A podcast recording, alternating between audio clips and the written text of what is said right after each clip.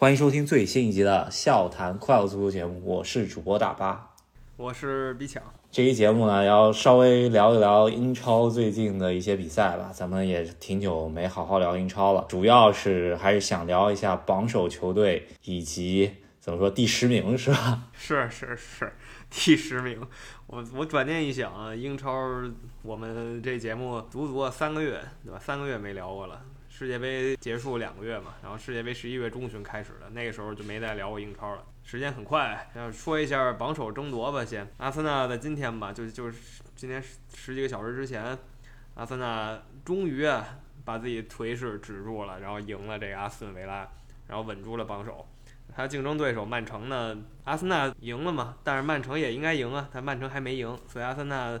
在颓了一波以后，终于又把这个领先优势扩大了一些。首先来说吧，阿森纳这边在进入二月之前，一路是高歌猛进的，是吧？这个一度领先，就是说如果早场早踢的话，能够领先十一分，其实就是手握差不多得三场球左右了。然后进入二月之前，一月二十七号，当时是足总杯跟曼城来了一场 PK，然后当时就说。啊，我们足总杯可以弃了，因为今年呃专注联赛嘛。那足总杯跟曼城踢了一场，也不是全部主力吧，最终是一比零小负。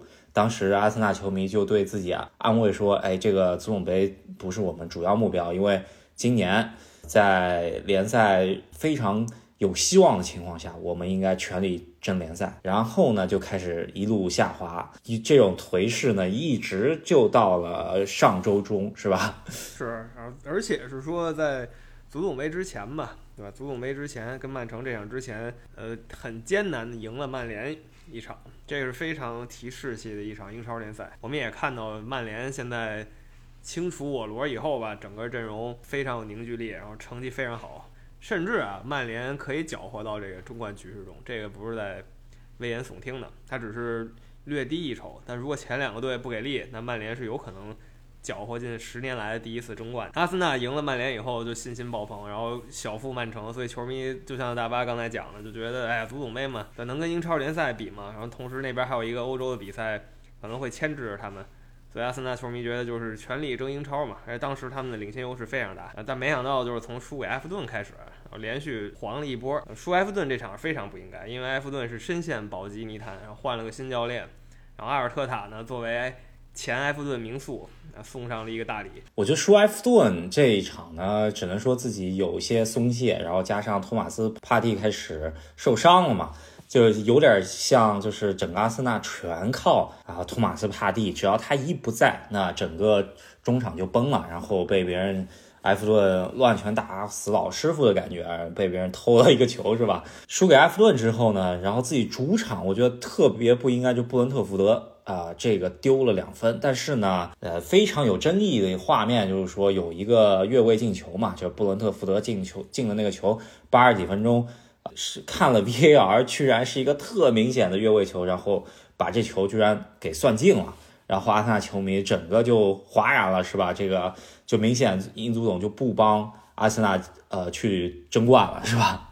是英足总在这个时候就决定制造悬念了。你要是说是阴谋论支持者，那就是说英英足总强行操控局势啊，一定要让这争冠更有念头一点啊。如果你认为这没有阴谋论，那就真就是一个很明显误判。阿森纳这一场是被坑了，多年以后我们不会记得他被坑了这件事儿，除了一些死忠阿森纳球迷会记得，大多数球迷印象中呢，就是在。这个年初，阿森纳有一波掉链子的时候，这是其中一场。如果多年以后的新球迷回看这个赛季，可能也会觉得，哎呀，怎么能输给中下游布伦特？呃，怎么能打不赢中下游的布伦特福德呢？也会这么想，呃，是这么一个情况。那接下来呢，就到了周中啊，最重要的一场，也是本赛季英超最巅峰的一场对决，那就是阿森纳主场对曼城。其实这是一个补赛。这场补赛呢，其实去年十月份。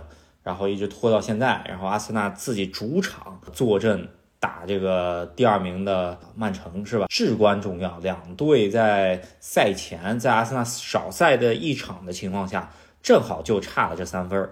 然后如果曼城赢了阿森纳的话，那会以净胜球的优势，啊，就是想到反超回榜首。那这场比赛，阿森纳可以说是只要保住一场平局，全身而退的话，这对于整个的争冠的士气来说，就是非常提升的一件事儿了。但是没想到啊，这个呃上半场先丢一个球，然后萨卡这边追回来之后呢，然后再加上裁判其实还挺帮他们的，就因为以往来说，阿森纳球迷都会觉得啊，裁判老不站在他们这一边，老是有误判，然后怎么着来着？那这一场其实我觉得多少裁判还是挺帮他们的，因为该判给他们的点球先判了，然后给曼城先判了个点球，VAR 再吹回来了，是吧？这个其实已经挺站在阿森纳这边了。但是呢，最终曼城还是靠了自己的实力。最后两球，然后特别是哈兰德最后这个进球，把悬念彻底给杀死了，是吧？那这个场球踢完，就是说甭管整体这实力怎么样，或者说这赛季到底谁综合表现好吧，当这两个队碰上的时候，直接碰上的时候，那还是曼城要高一头。教练首先就高一头，那个阿尔特塔还没有做到青出于蓝，对吧？他之前是对面那瓜迪奥拉徒弟，还没有说我已经能把你玩弄于股掌之间了。然后球员上的阿森纳还是青年球员多一些，那经验是不如曼城老道。曼城这些球员核心队员吧，已经参与争冠很多次了，所以这个心态是很知道怎么把控。那阿森纳小球员呢，就欠缺这个，所以在两个队直接交锋中呢，输了我觉得不奇怪。那阿森纳还有优势。对这场比赛完了之后呢，虽平分，然后曼城翻转，这个我印象中间在英超历史上可能也就两次啊，榜首丢了之后，可能就一路颓了。这个。我印象中间就是啊，有一年切尔西跟曼联争冠，然后切尔西也是直接对话中间把曼联给赢了，然后翻转回去。还有一年是曼城对利物浦，然后也是曼城直接对对话赢了那球之后，我记得就是斯通斯是一个非常呃在在门前的那个就是门线救险是吧，把利物浦给赢了那次，然后翻转回榜首之后，然后曼城就一路夺冠了是吧？这个现在阿森纳也被曼城这么反超了。就这赛季其实有点命运的这交换是吧？所以说四年前利物浦那一下没在阿森纳这儿重演吧？目前还没重演，此时还不知道。两个原因吧，就是这周末这场球，阿森纳自己是争气的，对面可是埃梅里率领的阿斯顿维拉。这埃梅里估计就特想在阿森纳身上报仇，因为他执教了众多球队，在大多数球队。啊，都是成功的。那塞维利亚和比利亚雷亚尔都是特别成功。巴黎呢，有一种他带不动那银河战舰的意思，所以在巴黎和刚才说那两个西甲球队之间呢，有着阿森纳，这是他最失败的一战。阿森纳球迷集体让他滚。那他走了以后，又取得了一波成功，又回到英超，他就想第一次碰阿森纳的时候，就给阿森纳狠狠打一拳。那其实开局啊战术什么的都是设计很好的，一直拖到最后一个二比二。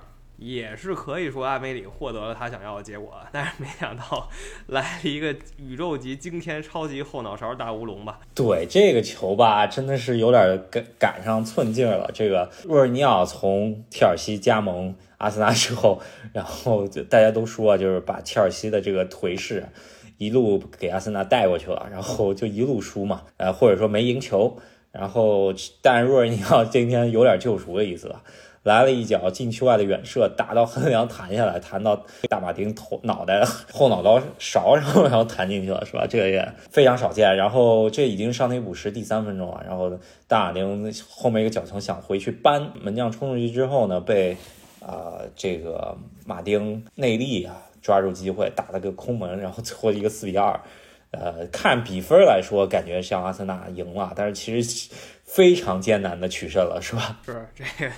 最后就是打到三比二，真正决定胜负这一球啊，那实在是世所罕见。在那种游戏的集锦里，会有人就是在世界范围内收集这种搞笑片段嘛，然后有这样的什么守门员后背啊，守门员后脑勺啊，脖子呀，就就被迫弹了一下，无奈间弹了一下，弹自己门里了。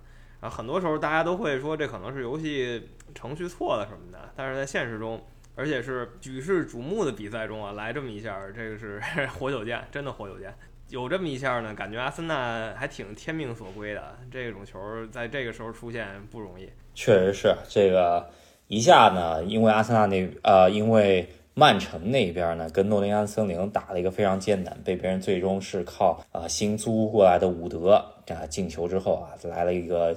一比一平局，然后在少赛一场的情况下呢，阿森纳现在领先两分。那也就是说，如果说啊就最差的情况下，少赛拿了个平局啊，那他也能领先三分了，是吧？起码有一场球手握啊这个优势啊。当然，他们还得四月份的时候做客去到伊蒂哈德球场，这个也是非常非常关键的，是吧？是，我觉得阿森纳重心很明显，英超联赛，呃，其他赛事他应该就是真的就无所谓了。全主力就是单冲英超，这个毫无悬念。曼城这边呢，英超对他吸引力没有这么大。你说他想不想赢？那还是想赢的，更想赢什么呢？那欧冠冠军欧冠联赛，那欧冠联赛马上就他要出场了，所以他肯定会多把重心往这儿调。而且曼城他也没料到，对吧？他的左后卫现在无人可用了。开始那金琴科怎么还给阿森纳了呢？当时还觉得左后卫上有点冗余，有点淤了。结果没想到四五个月过来以后，他左后卫场场客串，是这么个程度。现在来看的话，就四月底那场比赛，因为阿森纳跟曼城直接对话的战绩啊，就是已经是十一连败了。这个十一连败啊，这不是不是不胜。那你看一下，能不能四月底那一场比赛能够止住这个颓势了？那多半多半基本上还是会 直接教化崩的。那所以说他。必须得守，呃，那场补赛必须得赢，是吧？这个如果不赢的话，那基本上这赛季又有点悬。但是呢，呃，总感觉啊，如果说他托马斯帕蒂不在的情况下，阿森纳确实是实力还是差一截的，对吧？比起曼城来说，咱们就呃就是有一说一嘛，对吧？他现在这个阵容是一套就是单线阵容，是吧？就十一个人拿出来加四五个。可以换球员，然后在英超打的是风生水起，而且有很多球员年纪轻，然后比较生猛，经常能趟一下、冲一下，然后使劲过一下，对方有时候就虚这么一头。那这种时候他能取得很大优势，但是像一些重要队员伤了以后呢，有点攒不起来的意思。再有就是刚才已经提过了，再说一遍，就是这些球员心态上还是太年轻。就这波球员里有几个人参加过冠军争夺呢？啊，他引进这个若尔尼奥，其实在这方面是有帮助的。引进一个在心态上能带一带新球员的这么一个老将，挺好的。我觉得啊，就是阿森纳现在的处境，不管怎么样，还是在争冠嘛。那基本上欧冠席位是没太大问题了，是吧？那同城对手啊，就是我的主队，就切尔西，现在这问题可可大了。这个虽然呢，呃，还在踢欧冠淘汰赛，但是下赛季到底怎么回事？说实话，已经，呃，前途真的非常暗淡了，是吧？英超嘛，八月份开始的时候，上半程最开始大家狂笑曼联嘛，曼联一上来。颜面扫地，然后队内又是大佬跟新教练不和。那下半赛季开始的时候呢，就集体球迷群嘲切尔西了。呃，倒不是跟跟曼联情况不一样，切尔西主要是反差太大，揽进了一群啊，就是天才球员，然后攻攻击型的这种新秀啊、猛将啊，后卫什么都有进步，但是反倒呢进不了球了，而经常小负。那这是让球迷非常头。对，那个世界杯回来以后啊，总共踢了九场比赛，居然只进了四个球啊。这个非常恐怖的一个数据，我不是说恐怖是打引号的。这个毕竟花了五个多亿打造了这么一个，可以说前场还算就是名气大，或者说是什么潜力值大的一波呃新兴球员吧。然后愣是怎么踢都进不了球。你想九场比赛进了四个球，基本上场均零点五都没到啊，这非常夸张。然后呢，该输的比赛就。基本上就输了，然后不该输的比赛也输了。那那，呃，如果防线好的话，能拼一个零比零；防线不好，那就输球，就是这么简单。哈弗茨呀，什么穆德里克呀，加上齐耶赫呀，本来这都是还算不错，特别是齐耶赫在世界杯这么好的状态情况下，你回到切尔西就愣是踢找不到状态了。然后啊，花那么多钱，然后奥巴梅扬踢得不好，中锋呢，现在看上去也只有小将一个佛法纳能够用。呃，哈弗茨踢中锋，这个实在是也踢的真是不是太好。然后欧冠淘汰赛第一回合去到魔鬼主场多特蒙德，真的也是说实话踢的还可以，就是雷声大雨点小吧，就是场面很好，但是最终被别人一个反击。啊，新买的恩佐费尔南德斯啊，这个没防住，最后一个人碰到德甲最快的阿德耶米，愣是被别人强吃了，是吧？这个虽然呢，我觉得那个进球不能全怪他，但是呢，毕竟一点二亿身价放在那儿，你那个时候在中场的时候就应该决断，你把他一把拉倒。那我觉得在中场如果把一把拉倒，可能也没有红牌这一说了。就可能也就是个黄牌，那你到禁区前了，那你就再拉就是红牌了，是吧？是，对，就是说切尔西，哎，打造了一个非常豪华的进攻线，就通过转会窗嘛，啊，就恩佐咱都不说，他算中场，那进攻线上一群人呢，那就是希望能在进攻上火力全开嘛。怎么怎么说就打造一条进攻线？你就说，你就看奥巴梅扬是怎么被处理的，他直接被从这欧冠参赛名单里踢出去了。呃，给大家简单科普一下，可能有球迷不知道，就是说这一个球队参加欧冠联赛呢，他就只能报固定人数参加，比如比如说只能十个人去。欧冠这个名单的事儿啊，就是把奥巴梅扬给牺牲了这个事儿，主要是呃，欧冠现在规定的就是说，如果是上半程的时候啊，你可以啊注册，就是上半程为别的球队踢欧冠联赛的。啊，球员，然后你可以最多注册三个人。当呃，现在呢，就相当于是注册了恩佐·费尔南德斯、穆德里克和马竞的菲利克斯。那现在得替补掉三个人，然后把三个人替掉的，就是其中就有一个奥巴梅扬。然后，然后这事儿出来以后呢，呃，奥巴梅扬就非常不开心，然后啊，就基本上现在不太想为切尔西继续踢比赛了，也基本上跟。也进不了名单，然后寻求想直接就到美国洛杉矶洛杉矶 FC 这边来混混口饭吃了，是吧？这个事儿基本上我觉得，除非波特现在下课吧，不然的话，奥巴梅扬很难再为切尔西再踢比赛了。我觉得，对，闹非常僵硬啊。就是他的职业生涯也够迷惑的，阿森纳去了巴萨，然后哎，突然间又回到切尔西，然后又突然又没球踢了，就其实就是短短一年之内来回来去换了这么多站，让他人生一下经历这么多起伏，远远不是去美国混日子的时候。那就一句问题，你现在支持波特下课吗？你希望波特走人吗？我觉得啊，这个确实买了这么多人，九场比赛只赢两，只 只赢了两场比赛。就新赛季，如果说啊，老板看看老板怎么想的吧。如果说还想搏一下欧冠席位，那有两条路，一个是进前四，还有一个是呃逆转多特，然后一路杀进欧冠决赛夺得欧冠嘛，对吧？这个我觉得这两两件事情，我觉得波特都办不到，是吧？那你如果说下赛季还想踢欧冠的话，那现在必须得下课了，是吧？是，咱们就说波特他是一什么价的教练吧？他的履历不多，呃，最辉呃最辉煌履历其实就是布莱顿。在他刚接手切尔西的时候，我们就也说过了，呃，他呢目前看能带一个中下游球队，然后带的也可以维持住这个中下游球队的地位，然后给他引进一些球员，然后通过球员交易给球队带来名气，带来更好的呃资金运转，这些他证明了有这实力。但他能不能成一个哎巨巨型豪门的？教练呢？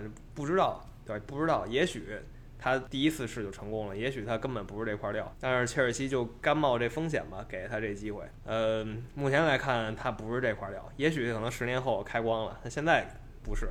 啊，至于欧冠这种淘汰赛，他这个级别教练之前是没机会参加的，就没有机会指挥这种这种比赛的，所以他还是很虚的。就两条路其实都不太方便，不管是说杀回前四。斩掉一上面一众球队，还是说毕其功于一役，一下冲到欧冠决赛拿冠军，都不是他擅长的。对这场比赛输给南安普顿，虽然输的也是一个一比零，就感觉波特就是自己进不去球。如果说能守住，那就是零比零；如果说丢球，那也就完蛋，就输球了。这就是波特给人给我的感觉啊，他的切尔西队。然后呢，巧也巧了，在下一场对阵。多特蒙德之前呢踢了两个球队啊，一个是热刺，一个是利兹联。这两个球队正好就是切尔西在所有英超球队里面最最死敌的两个球队。那如如果说这两场比赛都踢得不好，或者说就就对热刺这场踢得崩了那种，那我感觉就下课说就绝对。应该美国老板如果掂量掂量，应该得下课了。我我也不知道，就波特能不能熬过这两场比赛吧。如果说就这两场比赛都都还是不太行的话，我觉得在对多特第二回合之前呢，很有可能会下课。那如果这两场比赛都能逆转回来，把这个颓势止住的话，我觉得美国老板还是会让他。毕竟现在让他下课，挺打自己脸的，对吧？是吧？是这美国老板，咱一句话，不懂足球。就是一就是懂懂生意，就是想爽一把，然后会玩钱。足球他应该 一无所知吧？说真的，很多很多人都已经调侃过这件事儿了，所以他应该也比较在乎自己的面子。那切尔西球迷，我觉得对波特的容忍度已经到极限了吧？因为怎么说呢？你在这个一月、二月，首先两战富勒姆，就是同区死敌，这是就就就隔壁一平一负，这球迷肯定就不干。然后还有西汉姆联，也是相对近的，关系比较差的，也是拿不下。那接下来就是热刺了，这都是同一个城内的对手，那这非常让本地球迷。呃，在意的比赛，就本地球迷比较极端的这种比赛，之前先得找地儿约好打一架，对吧？然后你要说打打架没打赢，球场又输了，那什么心情？美国老板呢？这这客栈多特蒙德，我感觉他是去旅游了，是吧？然后没见过足球，呃，球迷的那阵势，然后多特蒙德上来来了一个，可以说是也挺感动的这么一个 tifo 吧。然后来了一个呃普通的一个多特球迷，然后背背景是一个地球是吧？然后写了一行字，他说每一次和你在一起让我感觉很好是吧？就这呃这个多特蒙德这南看台、死忠看台、站台啊，然后每次一有重要比赛就来这种啊非常令人震撼的 tifo 啊，这美国老板也拍到了这个客队球迷往客队球迷区。啊，拿自己手机在那儿录像呢，是吧？他在这边吃了一大亏啊，在这个鲁尔区吃了一大亏。不过他应该感谢，他可能也不知道以前有一个客场进球这规则，他应该也不知道有这么一回事儿。所以他对他来说呢，就是回伦敦二比零拿下多特蒙德，就是他的希望了。引进的这些攻击好手们，来给他露一脸。包括上周呃上一期嘛，我吹了一下这乌克兰妖人，然后有有有有评论区有朋友问我们，这个是谁先带头吹的？其实带头吹的人不多，媒体啊什么的，有一些小的球迷号什么的，然后包括我，我觉得对他期待很高。但其实看下来，目前还没有特别虎的意思。那如果欧冠他能站出来，那算是立棍了。对啊，我觉得给我的感觉就是他会他。挺能带的，但是最终这个就跟菲利克斯一样嘛，还或者哈弗茨一样，最终把握机会能力还是真差一点。像切尔西踢的这几个，包括伤伤停停的斯特林，他们都是前场能创造一些机会，有一定的个人能力，但是呢，机会在他们面前就是把握不住。那现在就缺一个高产的射手，呃，现在切尔西就没有这么一个人，然后花了五个多亿，就是没买到这么一个人，可以说是有机会。雷声大就是雨点小。那波特输给南安普顿之后呢，居然还甩锅，就是说大家都觉得我是问题，其实我不是问题，对吧？他说 他说的。那我们来看一下，我觉得他应该还有一场比赛的时间救赎自己。对热刺这场比赛极其关键。如果说他没有崩的话，就是对热刺他没有输球的话，我觉得还能再拖一场。如果他输了，那我是看好他很快就要下课。我说他。说自己还行吧，一个原因是防守确实没有很尬，对吧？防守确实没有很尬，呃，经常零比零，来了好几个零比零了。呃，输呢输一个，包括这场输南普顿吧，对方沃德普劳斯又是一直接任意球破门了。也就是说，他防守上没有什么重大的缺陷。有球迷可能提这个足总杯惨败曼城，但你说你上都是什么豪尔啊这种。青年队球员，咱这就不算在里面。但是呢，你说这进攻进不去球，这是不是也是他的问题呢？你不能说防守还凑合，就就就就是我的功劳啊。进攻踢不进去，那就是球员不给力，他不能这么说。所以他肯定是有责任的。他现在内心里一定知道，自己已经在这悬崖边上了。那是不是这次最后一嘴给刀下去，就是看下周周末？我觉得就是基本上就在悬崖边上了吧，看他这一周能不能调教一下这个进攻球员了。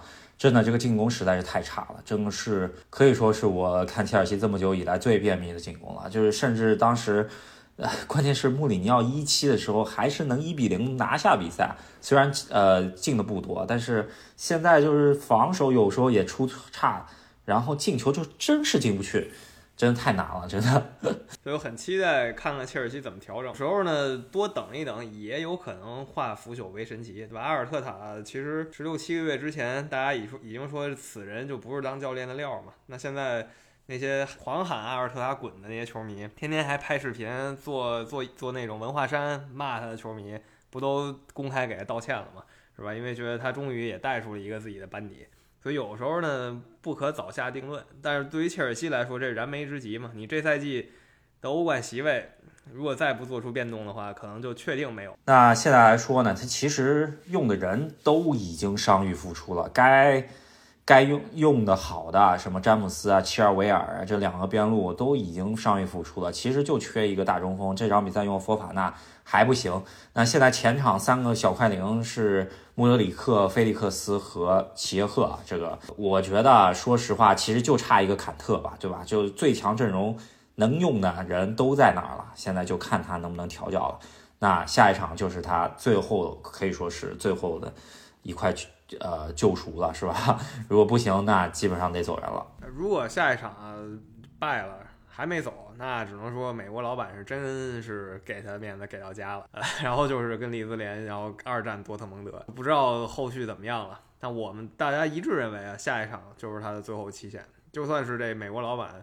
完全不懂球，他也可以打开电视、打开新闻看看嘛，对吧？可以看看别人怎么说。如果说他是以让图赫尔下课的那个标准的话，那那基本上下一场如果输，肯定得下课了。我觉得图赫尔下课标准的话，可能波特早就下课了，对吧？那现在就是说，为了波特花了三个多亿，又是转会啊，现在让波特走人，那再来一个新教练。有点牵强，但是如果说你真的要逆转多特蒙德的话，那必须得花。这个我是这么想的啊，就我不知道美国老板是怎么想的，是吧？阿布肯定，如果是阿布的话，估计还是会让波特下课的，这是我的看法。马后炮，如果是阿布，图赫尔不会在那个时间点走，但是。但是如果是阿布加现在波特，那波特必然已经凉了，这是百分之三千可以确定的。那其他世界足坛来说，可能也就欧冠第一回合，呃，咱们稍微聊一聊吧。就是呃，一场比赛，拜仁和巴黎这场比赛是个焦点战，强强对话。然后巴黎在自己主场，在姆巴佩可能半场的情况下，最终是一比零小负巴黎。然后进球的是科芒，然后科芒这个球员也挺有意思啊，他。他挺神奇的，因为他的成年队经历啊，他每年一冠啊，每年而且联赛冠军没丢过，然后只要他进球，就他的球队就没有输过，这个他就是这么一个可以说是福星球员吧，是吧？对，那年欧冠决赛嘛，就是疫情那疫情最重那年，第一年欧冠决赛嘛，就是靠他嘛，大家应该还记得，也是跟巴黎，对吧？大概就是同样的感觉，他一比零拿下，那巴黎也不虚嘛，没有客场进球制了，到安联主场。到安联拜仁的主场可以搞一个地转什么的，不是不可能吧？因为拜仁看了看他德甲，我们我们这节目为什么就是几乎不说德甲？一个是我们看的相对少，另一个是就从我们这五年前开始做这节目以来，这德甲就没出过悬念，对吧？唯一的悬念可能都是十一月份左右有一点悬念，然后就再也没悬念。难得说到了快开春了，德甲居然还有悬念。那拜仁多赛一场的情况下呢，只领先第二、第三一分和三分。哎，所以就非常有可能德甲出现一些变变化，打破他十几年垄断。这边巴黎这边其实他这法甲也没有完全没有悬念吧，对吧？虽然这个基本上是法甲唯一航母啊，但是呃，这个教练现在也没有把法甲悬念全部杀死。当然了，巴黎估计也不在乎法甲到底怎么回事了，能拿就拿，不能拿跟曼城其实对英超的态度可能甚至都还更小一些，是吧？那现在就是。啊，巴黎毕其功于一役，就是下一场比赛客战安联能不能逆转啊？是吧？我觉得如果说今年又是在安联输球的话，那啊，巴黎可能接下来所有比赛都没有意义了，是吧？对，如果说逆不下拜联，呃。如果巴黎无法逆转拜仁，那他这赛季可以宣布结束了，对吧？那姆巴佩啊、梅西，世界杯已经踢得这么光辉四溢了，一个法甲联赛对他们能有多大吸引力？而这些人不会再考虑联赛多少了，就是把工出了，打卡上班就可以了。那另一场相对焦点的吧，热刺跟 AC 米兰，AC 米兰可以啊，赢了热刺，当然也是因为热刺确实颓，但我没料到。热刺去了 AC 米兰主场啊，就是没有什么机会也不多，然后就是一个一比零直接落败。我以为他可能还能进一球吧，然后还是没有这个机会。对，那场比赛是情人节嘛，对吧？然后呃，AC 米兰也是时隔十年啊，再一次赢得了欧冠淘汰赛。上一次赢的是巴塞罗那，呃，可以说是大哥的回归，是吧？好不容易。在欧冠淘汰赛遇上一个不太会踢欧冠的球队以及教练，是吧？对，真的，欧冠的二号王者终于、终于、终于在淘汰赛回来了。然后孔蒂在淘汰赛的履历呢一塌糊涂啊，热刺在淘汰赛履历呢其实比孔蒂强，但总的来说呢经验甚少，所以第一回合就已经吃亏了。啊，米兰这边呢一个重点是他争意甲前四。就足够了。意甲冠军咱们已经觉得没有可以聊的余地了，因为那不勒斯实在过于强势。但热刺就不一样了。呃，刚才聊切尔西的时候已经聊了半天了，三月初要跟切尔西碰一场，那热刺自己这边也不好过呀，他必须要逮住切尔西现在这个颓势。他想的也是借切尔西这颓势，我一脚踩上去，他有可能直接超过纽卡斯尔联，如果踢得好了。接下来呢，欧冠十六强的第一回合，下星期还有四场比赛啊，比较有焦点的就是利物浦要对皇马了。然后皇马这边呢是刚从世俱杯赢下了世俱杯回来啊，说实话，西甲对他们来说也已经说实话期啊期望不大了吧，是吧？然后。利物浦这边呢，其实他们争四也是有那么一点虚的。那现在就是看一下这两个球队上赛季的冠亚军能够来一场非常有激情的欧冠淘汰赛，是吧？对我只能说利物浦现在可以去跟皇马碰一下。如果是两周之前利物浦就没法打，就那个时候中场没人，前场呢大家看不懂为什么努涅斯一个大个子是边路，然后加克波这种看起来活灵活现的小快灵。是中路啊，但是进入这个二月中以来吧，这几场球发现努涅斯可以踢边路，然后加克波呢在前场当个这种机会主义型的什么猎手也挺好使的，所以教练这个安排是可以的，顿时又看到可以与皇马一战的希望了。虽说这个中场依旧吃瘪，抢不着球，但是前场最起码不是说啥机会没有了吧？欧冠我觉得差不多比较呃怎么说吸有吸引力的比赛就聊到这儿。那欧联杯这边呢，来了一个十年以前的欧冠淘呃决赛的对阵吧，一个曼联对巴塞罗那。这场比赛呢，还是值得一说的。第一回合踢了一个二比二，然后拉什福德状态挺不错的，最近是吧？然后也是追平了自己最好的一个战绩啊，而且还有小半个赛季要踢呢嘛，是吧？这说明拉什福德最近状态不错。然后曼联其实。你之前也说啊，呃，如果说赶得好的话，如果曼城和阿森纳都疯狂掉链子的话，那他还是紧追在后面，能够呃，就是呃，能够搅和一波的是吧？对，今年正好是福格森退休十周年，就整整十年嘛。啊，从此以后就曼联就跟英超冠军这四个字儿没有过什么缘分了，有过这种。